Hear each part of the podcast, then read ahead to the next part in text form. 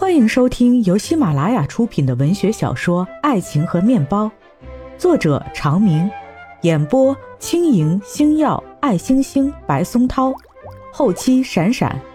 感谢一二四班小伙伴们友情客串。第五十九集，刘子豪拍了拍他的肩膀，见他无动于衷。干脆把他的头放在自己的肩上，借他靠着。在他心里，陈美诗一直是那个漂亮、聪明、不断尝试新鲜事物的善良女孩。这么多年难以忘怀的初恋，他无法相信美诗可以这样对待一个多年的好友，甚至不留一丝一毫的情面。天色全黑下来了，楚萧擦干眼泪。这次没有忍住，在全公司面前出丑了。说什么呢？谁还没有点儿心情不好、情绪低落的时候？天天跟打鸡血似的，成了机器战士了。我以为已经把自己练成机器战士了，谁知道今天看到陈美诗，我……你没有做错什么，美诗她，也许有个全新的开始也不是坏事儿。我们都是。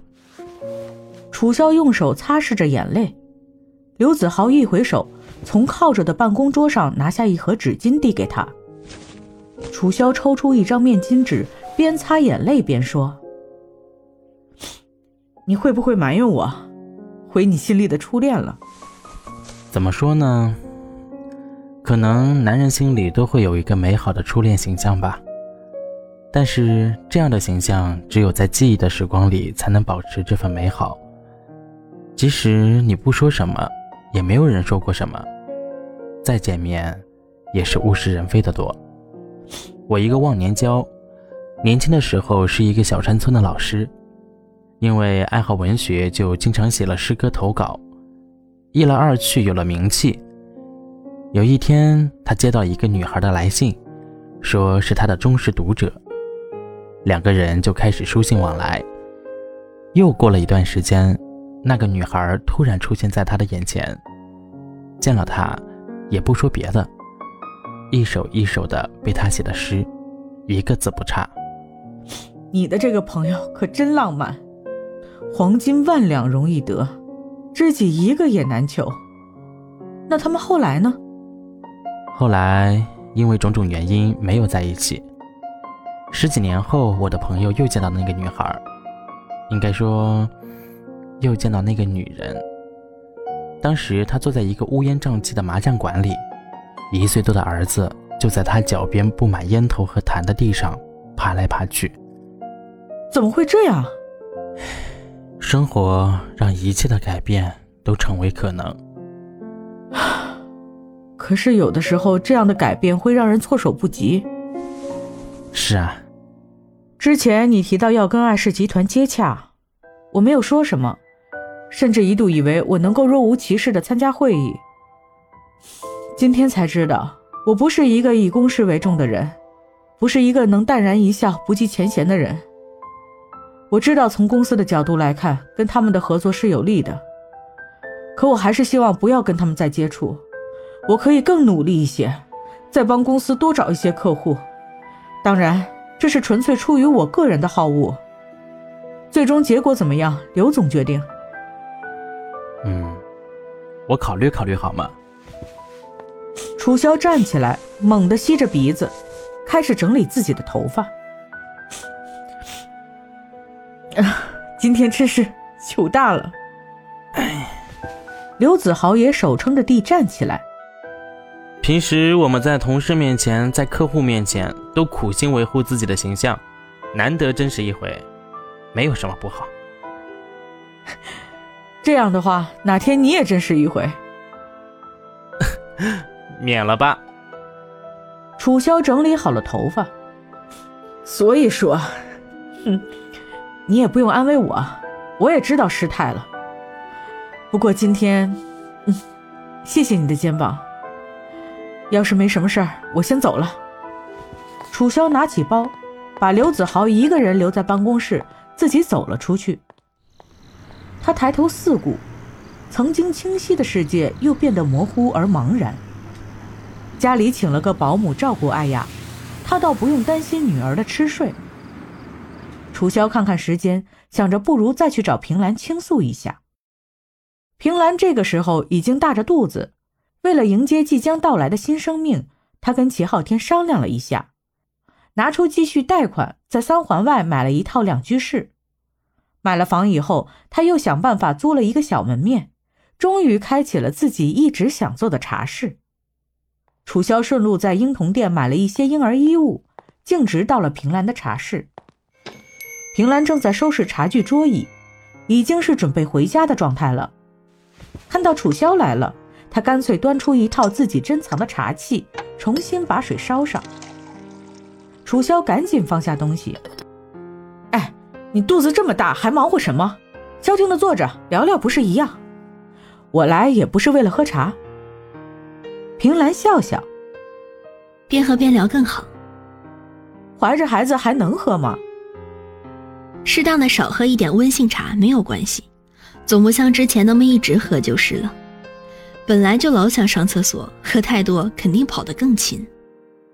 怀孕肯定是这样，我怀老大的时候还总困，经常觉得疲惫。你就是心大，什么都觉得无所谓。怀孕还开什么茶室？忙也不忙在这几个月。你家秦昊天现在也能养活你。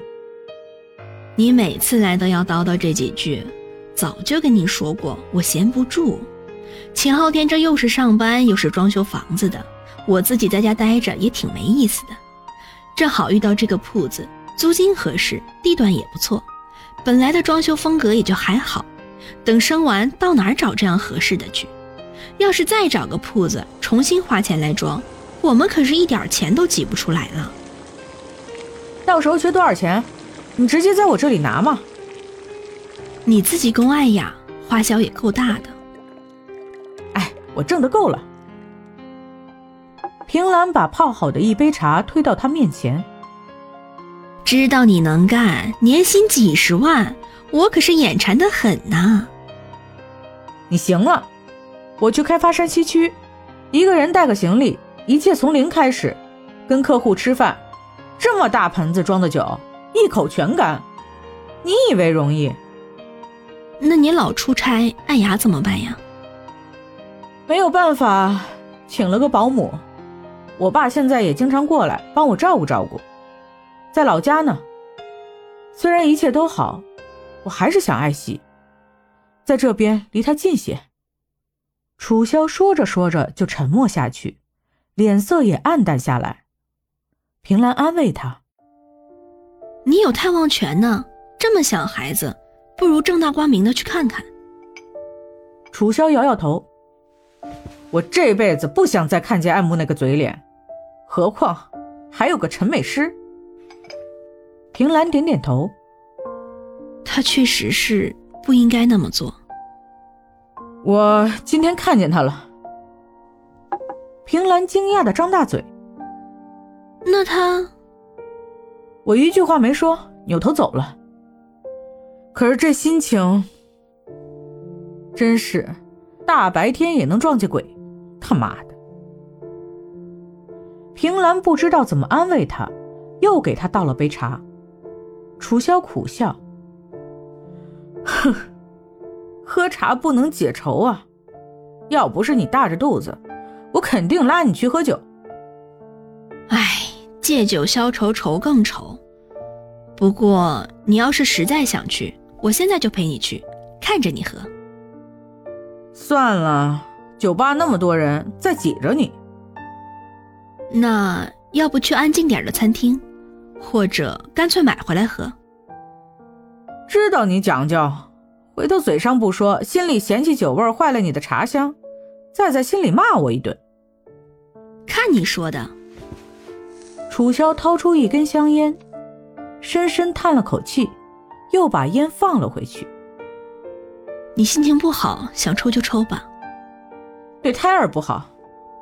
对了，我给他买了两件衣服。平兰接过来。你看你每次来都买，有艾希、艾雅小时候的，划拉划拉给我就行。楚萧又叹了口气：“有也不在我这里，要不，可不是都给你留着呢。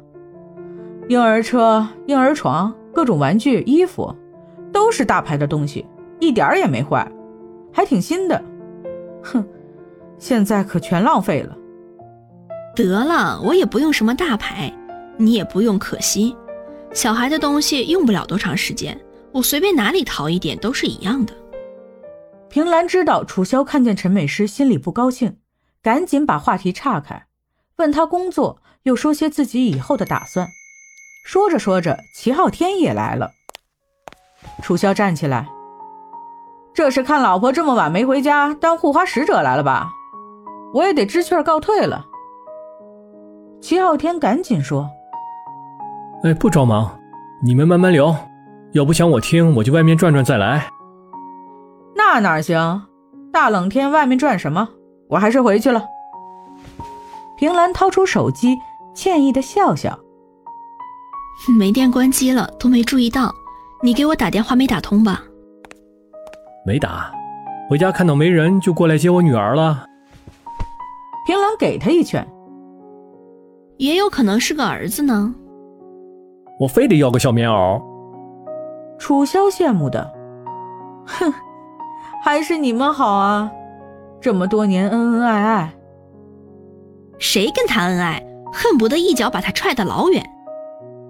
齐昊天搂着平兰肩膀，你踹我，我也跟着你。你还是得管管他，别天天工作工作，万一累着哪头轻哪头重啊。哎呀，我可管不了。得了，哪有那么娇贵？以前的人怀着孕还天天下地干活呢。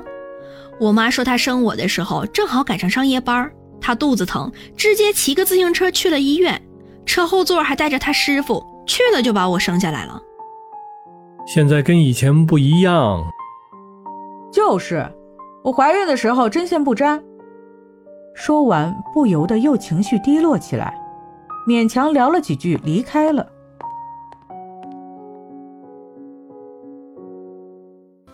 听众朋友们。本集已经播讲完毕，感谢收听，我们下一集再见。